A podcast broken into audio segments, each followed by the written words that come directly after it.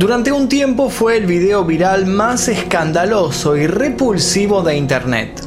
En una época donde era común encontrar videos que buscaban causar desagrado y desafiaban los límites de la tolerancia del espectador. Este en particular marcó un hito y convirtió las sonrisas en caras desencajadas que buscaban desesperadamente el botón de pausa para dejar de ver este video habíamos atravesado de repente una barrera que hasta ese momento era difusa pero clara. Estábamos viendo un asesinato real grabado en primera persona. Tres hombres y un martillo había llegado para clavarse en nuestro inconsciente. De eso va a tratar el video del día de hoy. Les recuerdo que pueden ver este video en particular que va a ser muy fuerte y va a tener imágenes bastante terribles. Pueden verlo en su versión sin censura y sin publicidad tocando el botón que dice unirse aquí debajo, eligiendo al membresía número 2 Maestro Oscuro y luego dirigiéndose a la pestaña comunidad en donde van a encontrar los links de todos los videos sin censura que se encuentran en este canal. Pero antes de comenzar les recuerdo que en este canal tenemos tus 10 segundos en donde youtubers, instagramers, streamers promocionan lo que hacen. Tus 10 segundos de hoy son para Zen Market. Esta página es un intermediario entre el cliente y los locales de Japón que elija. Aquí podrán conseguir desde figuras, manga, ropa, comida o lo que se les ocurra. Todo lo que compren se acumula en el depósito y llega en una sola caja al domicilio del comprador. Además de esto, la página solo cobra 3 dólares por compra, es la que tiene los costos de envío más baratos y permite retocar el valor declarado de los productos antes de pasar por la aduana. Y por último, y para los argentinos, si no tienen tarjeta de crédito, pueden pagar con Pago o Pago Fácil. Yo me traje todas estas figuras y me llegaron solamente en 4 días. Les dejo el link de la página en la descripción para que se registren. Ahora sí, sin más demora, comencemos con el caso del día de hoy.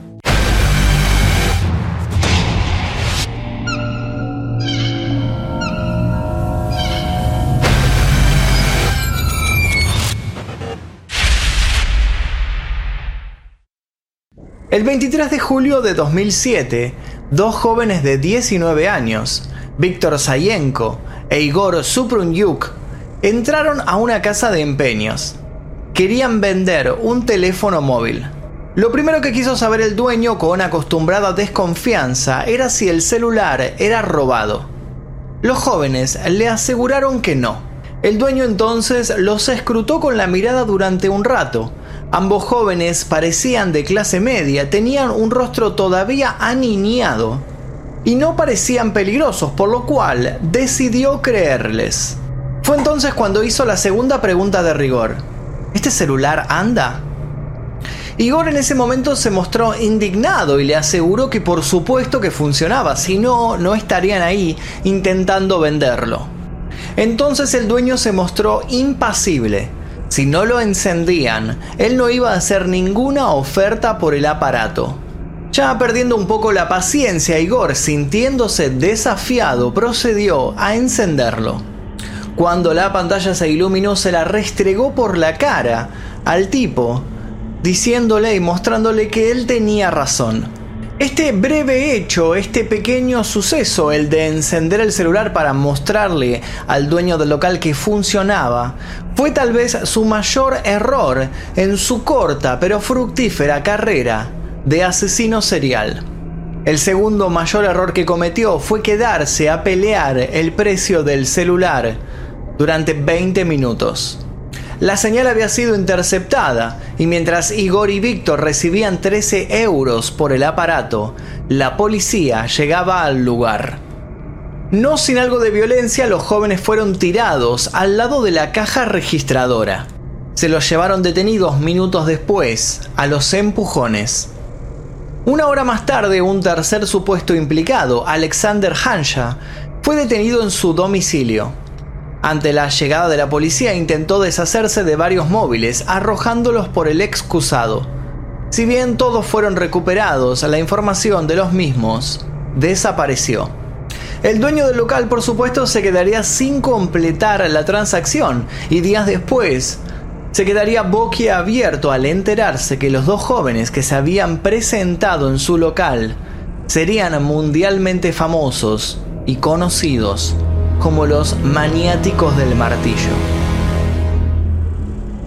La policía ya había elaborado un identikit de los sospechosos y lo había repartido de modo selectivo, esperando que un modus operandi que habían descifrado se repitiera y les diera la chance de por fin dar caza a quienes estaban aterrorizando a todos los de la zona con un raíl de violencia sin precedentes. El 7 de julio, dos chicos de 14 años del pueblo de Podgoroñe habían sido atacados a plena luz del día mientras pescaban. Uno de ellos, Andrei Sidiuk, había sido asesinado, pero el otro, Vadim Liakov, conseguiría escapar. Sin perder el tiempo, el superviviente se dirigió a la comisaría. Para su sorpresa, la policía lo consideró el principal sospechoso de haber asesinado a su amigo. No se le permitió pedir un abogado y fue golpeado durante un extenso interrogatorio mediante el cual se buscó una confesión que no iba a existir. Luego de la larga sesión de golpes, las autoridades empezaron a sospechar que tal vez Badin no mentía. Al estudiar la muerte de Andrei se empezó a tejer la idea de que quizás la muerte de este pertenecía a una serie de muertes que de modo reciente habían sido conectadas entre sí. Nadie ofreció disculpas a Vadim, pero le pidieron que repitiese su versión de los hechos una vez más. Gracias a sus descripciones, la policía pudo crear retratos de los atacantes. Luego de realizar las detenciones en la casa de empeños, una vez que supieron que los nombres de quienes figuraban en el identikit eran Víctor e Igor, llegó la segunda parte del misterio a revelar. ¿Quiénes eran estos jóvenes y qué los había motivado a realizar 21 asesinatos? Víctor y Alexander se hicieron amigos desde muy pequeños. Si bien no pertenecían al grupo de populares, eran aplicados y se habían ganado su pequeño lugar en el hostil universo estudiantil. Pasar desapercibidos era su naturaleza y su modo de sobrevivir. Sus padres, en entrevistas posteriores, repitieron una y otra vez que habían los muchachos un gran futuro por delante. Sabían contenerse entre sí y era evidente que tarde o temprano se adaptarían. Sin embargo, todo cambiaría cuando a la zona llegara Igor, cursaban la primaria e Igor, que rápido fue catalogado por sus profesores como tímido y aislado, se pegó a Víctor y Alexander, que no tardaron en descubrir que había mucho más detrás de su máscara de niño callado. Una vez que los tres comenzaron a moverse juntos, las notas de Víctor y Alexander bajaron notoriamente y empezaron a llegar a sus hogares con advertencias de los directivos que alertaban sobre severos problemas de conducta. Si bien había indicios de peleas y actitudes desafiantes frente a las autoridades, los problemas con la ley no llegaron hasta que el grupo estuvo en quinto. Fue allí cuando fueron retenidos por lanzar piedras a trenes en movimiento. Se consideró que la acción no había sido realizada buscando hacer daño, sin embargo, Igor se había mostrado entusiasmado con la idea de lastimar a un posible pasajero si lograba romper una ventanilla. Ese primer encuentro con la ley los alertó y se mantuvieron lejos de los problemas por un tiempo. Tiempo en el cual Igor se encargó de contarle a sus amigos de su fascinación por un particular personaje histórico que había nacido el mismo día que él, un 20 de abril, un tal Adolf Hitler. Igor insinuaba incluso que el líder nazi y él poseían una personalidad semejante, Además, Igor contaba que su abuelo había estado en la guerra, y esto lo llenaba de orgullo. El hombre le había regalado al muchacho muchos libros sobre el Führer, libros que Igor había leído fervientemente.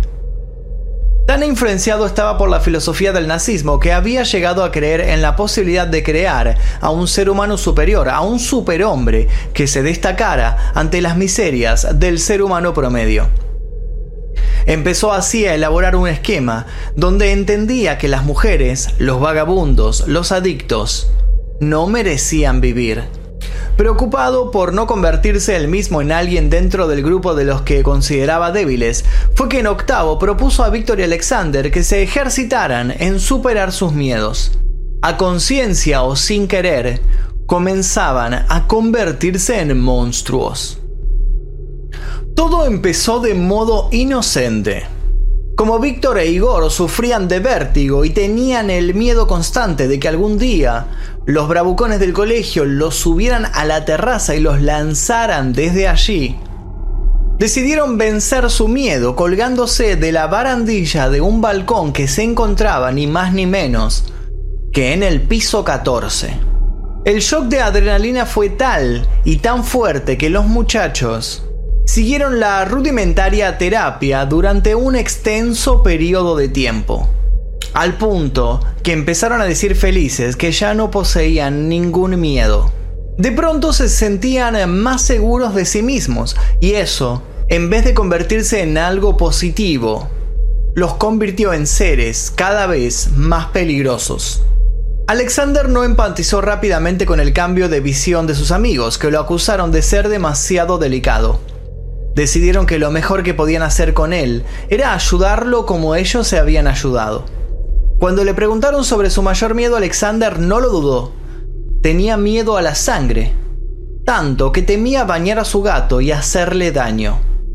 Igor pensó la solución durante unos días y luego, cuando la encontró, la expuso ante sus amigos. Ambos quedaron mudos.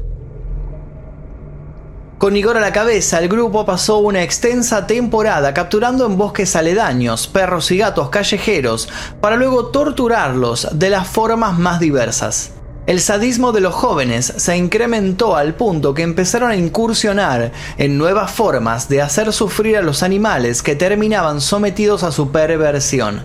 Los destripaban, los mutilaban, procurando que aún se encontraran con vida. De este modo la agonía se hacía cada vez más notable.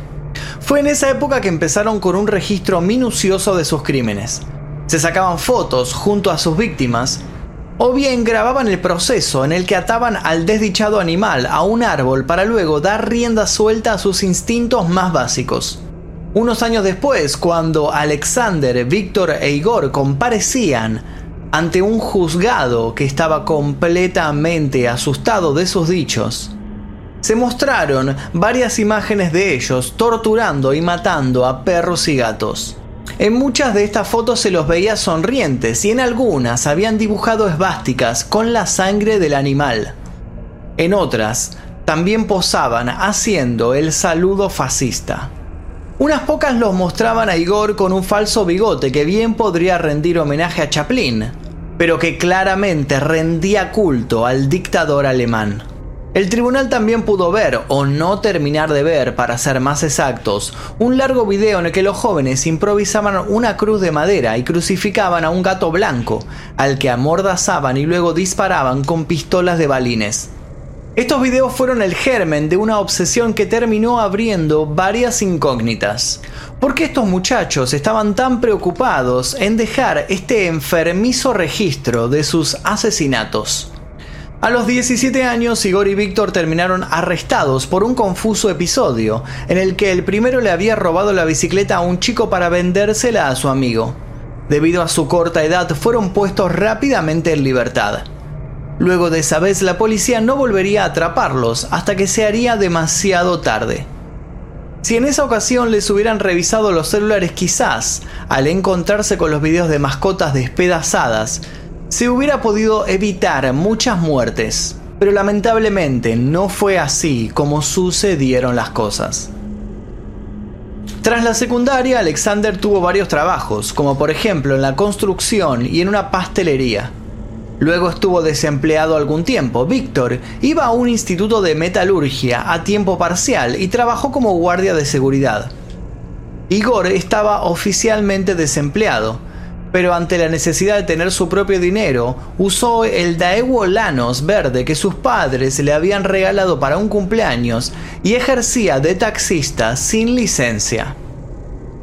Algunos meses antes de la serie de asesinatos y con la ayuda de Víctor y Alexander, Igor llevó a cabo robos y asaltos sin escrúpulos a los desprevenidos pasajeros que se subían al asiento trasero de su vehículo. El Daewoo verde terminaría siendo reconocido por los testigos que luego se animarían a declarar contra los jóvenes. Para ese entonces los asesinatos de animales terminarían por dejar de satisfacerlos. Y fue por esa época que decidieron pasar al siguiente nivel. Ya todos habían logrado enfrentar sus miedos, ahora era momento de hacer algo más grande. Cuando Igor lo propuso, Alexander se negó a seguir formando parte del grupo, y si bien siguió en contacto y siendo un cómplice pasivo, su camino se alejaría del de sus amigos, que estaban a punto de traspasar un umbral. Para dar cuenta de la frialdad y la crueldad que Víctor e Igor poseían al momento de decidir dejar de torturar y matar animales a pasar a asesinar humanos, está el nefasto y terrible video titulado Tres hombres y un martillo. A las 14.30 del 12 de julio de 2007, Sergei Yatsenko llamó a su esposa para avisarle que iba rumbo a visitar a su nieto. Lo dijo en susurros. Recientemente se había visto obligado a retirarse de sus trabajos debido a un tumor canceroso en la garganta y apenas comenzaba a recuperar la voz. Luego de tantas intervenciones estaba algo descontento. De naturaleza activa, tanto reposo le había resultado fastidioso. A sus 48 años se consideraba joven y fuerte. En su pueblo era muy querido y se lo veía como un hombre con mucho temple y gran corazón. Sin ir más lejos, había pasado años cuidando a su madre discapacitada con una admirable dedicación. Cuando su esposa Mila recibió el llamado, solo atinó a decirle que tuviera cuidado durante el viaje. Él le dijo que lo tendría y se despidieron. Jamás volverían a intercambiar palabra.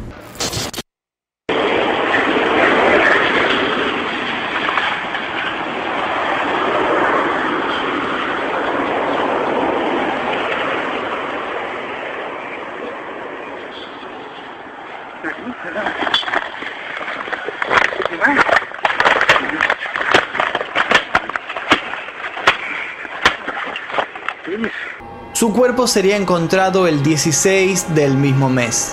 Estaba terriblemente mutilado. El hecho de que el asesinato de Yatsenko fuera capturado en video fue desconocido para el público hasta una sesión judicial el 29 de octubre de 2008. El video sin editar del asesinato fue mostrado como parte de una gran presentación de la fiscalía, causando una conmoción en la galería. El tribunal estuvo de acuerdo con la fiscalía en que el video era genuino, que mostraba a Igor atacando a la víctima y que Víctor era el hombre detrás de la cámara. El 4 de diciembre de 2008 el video se filtraría y llegaría a millones de sitios en internet. Usuarios de todas partes del mundo pudieron ver cómo Igor y Víctor golpeaban a Sergei con un martillo para luego clavarle un destornillador en los ojos y en la nariz. Luego, sorprendidos porque aún se movía, lo siguieron cortando hasta destriparlo. Ekaterina Lepchenko, asesora del ministro de Interior de Ucrania, criticó la filtración, pero admitió que el control de los videos en Internet era prácticamente imposible. Si bien el crimen de Yatsenko popularizaría a los maniáticos del martillo para cuando mataron al hombre, Igor y Víctor ya tenían un intenso historial sobre ellos. Los dos primeros asesinatos cometidos por los jóvenes tuvieron lugar la noche del 25 de junio de 2007. La primera víctima fue Ekaterina Ilchenko, una mujer de 33 años que se dirigía a su casa luego de tomar té con su pareja. Según la confesión de Víctor, Igor y él habían salido a dar vueltas sin rumbo. Igor se había mostrado ansioso porque llevaba consigo una herramienta cuyo peso le resultaba atractivo. Estaba impaciente por ver cómo el martillo se hundía en el cráneo de alguien. Fue entonces cuando Ekaterina tuvo la mala suerte de cruzarse en sus caminos. El cadáver sería encontrado por su madre a las 5 de la mañana. Estaba desfigurado. Luego de que escaparan, Igor estaba en éxtasis, a tal punto que se mostró deseoso por volver a sentir ese poder que el martillo le otorgaba cuando lo descargaba con fuerza contra un ser vivo.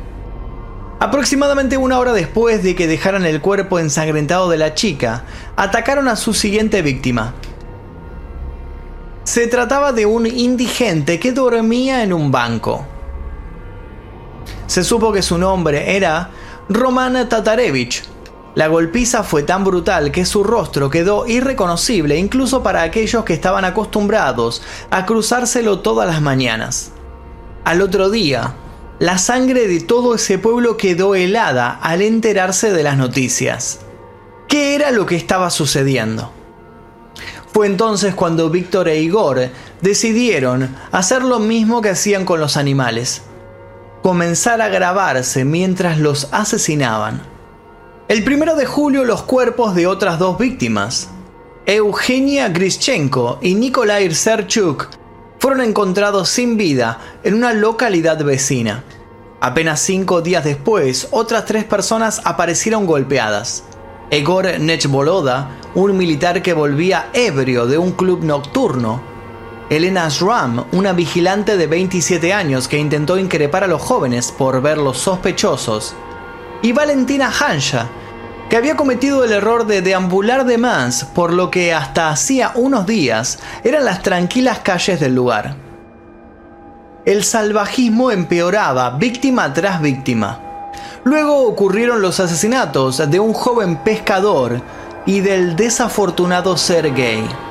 Para ese entonces ya todos estaban en alerta, lo que no pudo evitar que se llevaran a cabo 13 asesinatos más. Al parecer todas las víctimas eran escogidas al azar, aunque era notorio que había una disposición a buscar presas vulnerables, niños, ancianos, vagabundos o personas ebrias. La mayoría de las personas fueron asesinadas con golpes en la cara hasta quedar desfiguradas. Muchas víctimas fueron torturadas y mutiladas. Ninguna fue agredida sexualmente. En algunos casos robaron a sus víctimas los teléfonos móviles y también otras pertenencias para venderlas en casas de empeño. Fue gracias a este hábito que los asesinos terminarían cayendo en las redes de la justicia. Los tres jóvenes fueron acusados de estar implicados en 29 incidentes distintos, incluyendo 21 asesinatos y 8 ataques en los que las víctimas consiguieron sobrevivir aunque se tuvieron que someter a reconstrucciones casi totales de rostro. Igor fue acusado de 27 de los crímenes, incluyendo los 21 asesinatos en primer grado, 8 robos a mano armada y un delito de maltrato animal. Víctor fue acusado de 25 cargos, incluyendo 18 asesinatos, 5 robos y un cargo de maltrato animal. Alexander fue acusado de dos casos de robo a mano armada. Los tres confesaron rápidamente, aunque Igor retiró su confesión más tarde, y cuando inició el juicio, en junio de 2008, se declaró no culpable. Los otros dos imputados se declararon culpables de todos los cargos. Jeff Goose, el abogado defensor de Igor, abandonó el caso tras declarar su disconformidad al no haberse aceptado el alegato de demencia para su cliente. Los abogados de las familias de las víctimas argumentaron que el nivel de cuidado tomados por los asesinos durante su serie de crímenes demostraban que eran totalmente conscientes de sus acciones. Las pruebas de la acusación incluyeron manchas de sangre en la ropa de los imputados y grabaciones en videos de los asesinatos. También se incautaron recortes de diarios sobre los homicidios en los que Igor había dibujado esvásticas y había escrito frases de propaganda nazi. En el juicio se afirmó que Víctor tenía una dependencia psicológica de Igor, a quien rápidamente consideraron el cabecilla del grupo. Afirmaron que Igor amenazó repetidamente a Víctor y que éste temía por su vida. Víctor asintió frente a esta información.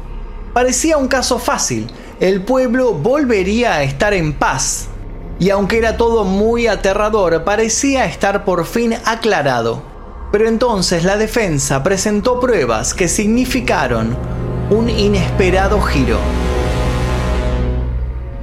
Víctor Sayenko fue representado en el tribunal por su padre, Igor Sayenko.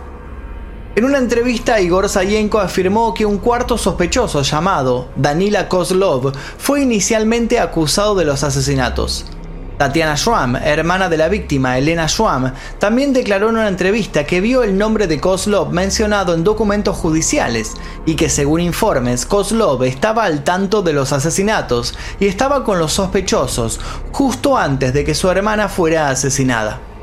Igor Sayenko continuó especulando sobre la influencia de las familias de los verdaderos asesinos, afirmando que entrevistó a una víctima fugitiva que quería que su identidad se mantuviera en secreto por temor a perder su vida.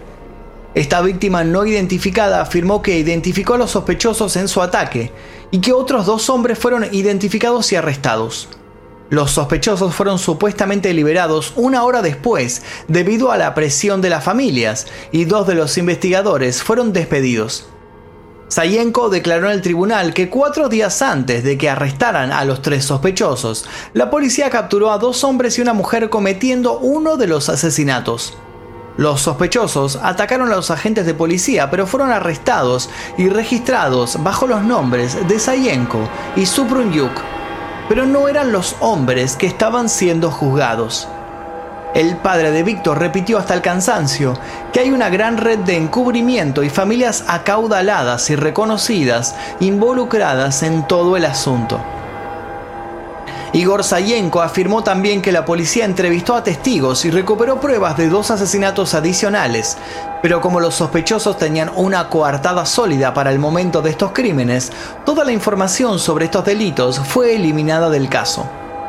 La estrategia del equipo de defensa recibió cierto apoyo de los familiares de las víctimas, quienes al parecer estaban descontentos con el lento proceso legal.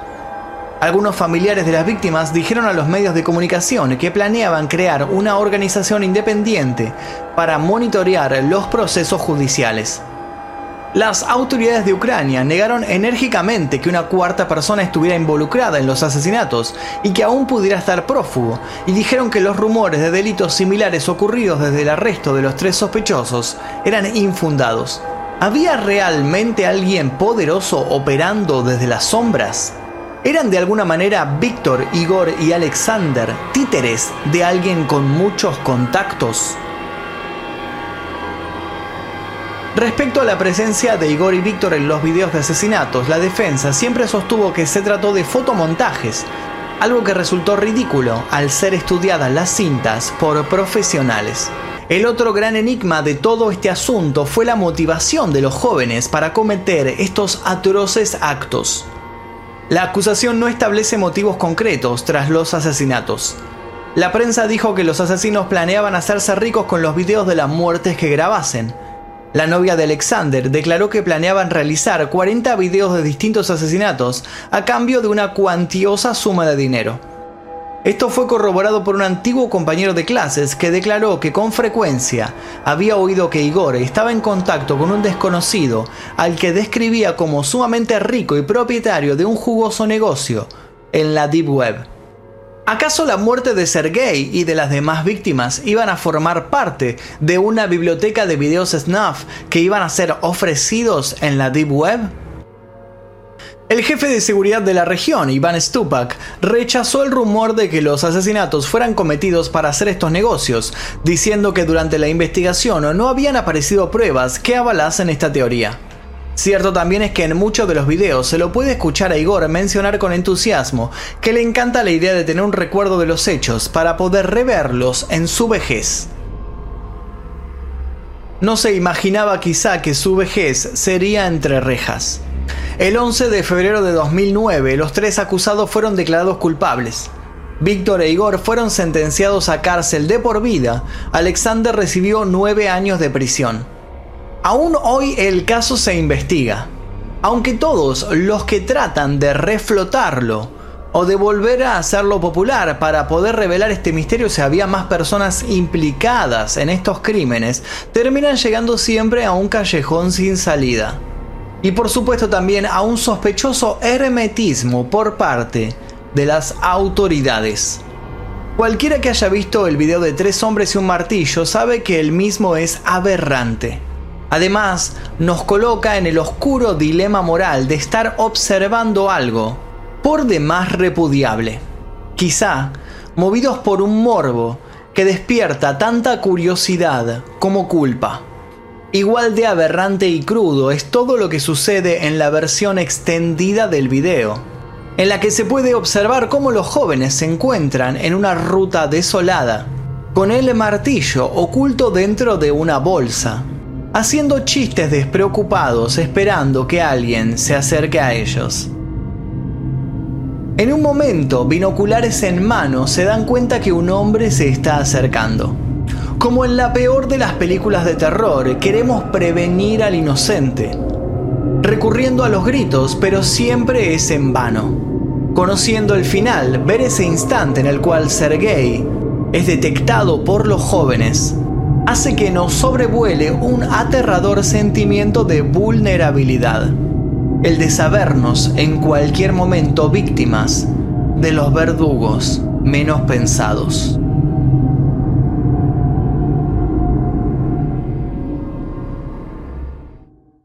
Y hasta aquí el video del día de hoy, espero que les haya interesado. Estuvimos últimamente revisando varios misterios de los comienzos de Internet. Yo recuerdo en particular este video haberlo visto eh, en varias páginas como rotten.com o ese tipo de páginas que cuando comenzaba Internet eh, eran de fácil acceso para la gente y, y se vendían este tipo de contenido como novedad, ¿no? Aparecía a la vista de todos y todos lo consumíamos sin saber bien lo que estábamos viendo y ahora conocemos un poco la historia real detrás de esto. Si les interesó, los invito a ver otros videos similares, como por ejemplo el de la historia real de Obedece a la Morsa, que también lo hicimos hace poco en el canal, de la historia real de Max Headroom, que se encuentra en mi canal secundario El Día Que. Bueno, hay varios de estos videos en, en ambos canales, así que los invito a verlos. Les recuerdo que pueden ver este video en particular sin censura, sin publicidad y 24 horas antes que el resto, simplemente tocando el botón que dice unirse aquí debajo, eligiendo la membresía número 2 Maestro Oscuro y luego dirigiendo dirigiéndose a la pestaña comunidad donde encontrarán la lista completa de videos sin censura que se encuentra en otro canal oculto. Por lo pronto es todo por el día de hoy, me despido, los invito a que si les gustó dejen su like aquí debajo, activen notificaciones y se suscriban si es que todavía no lo hicieron. Mi nombre es Magnum Mephisto, nosotros nos veremos seguramente en el próximo video. Adiós.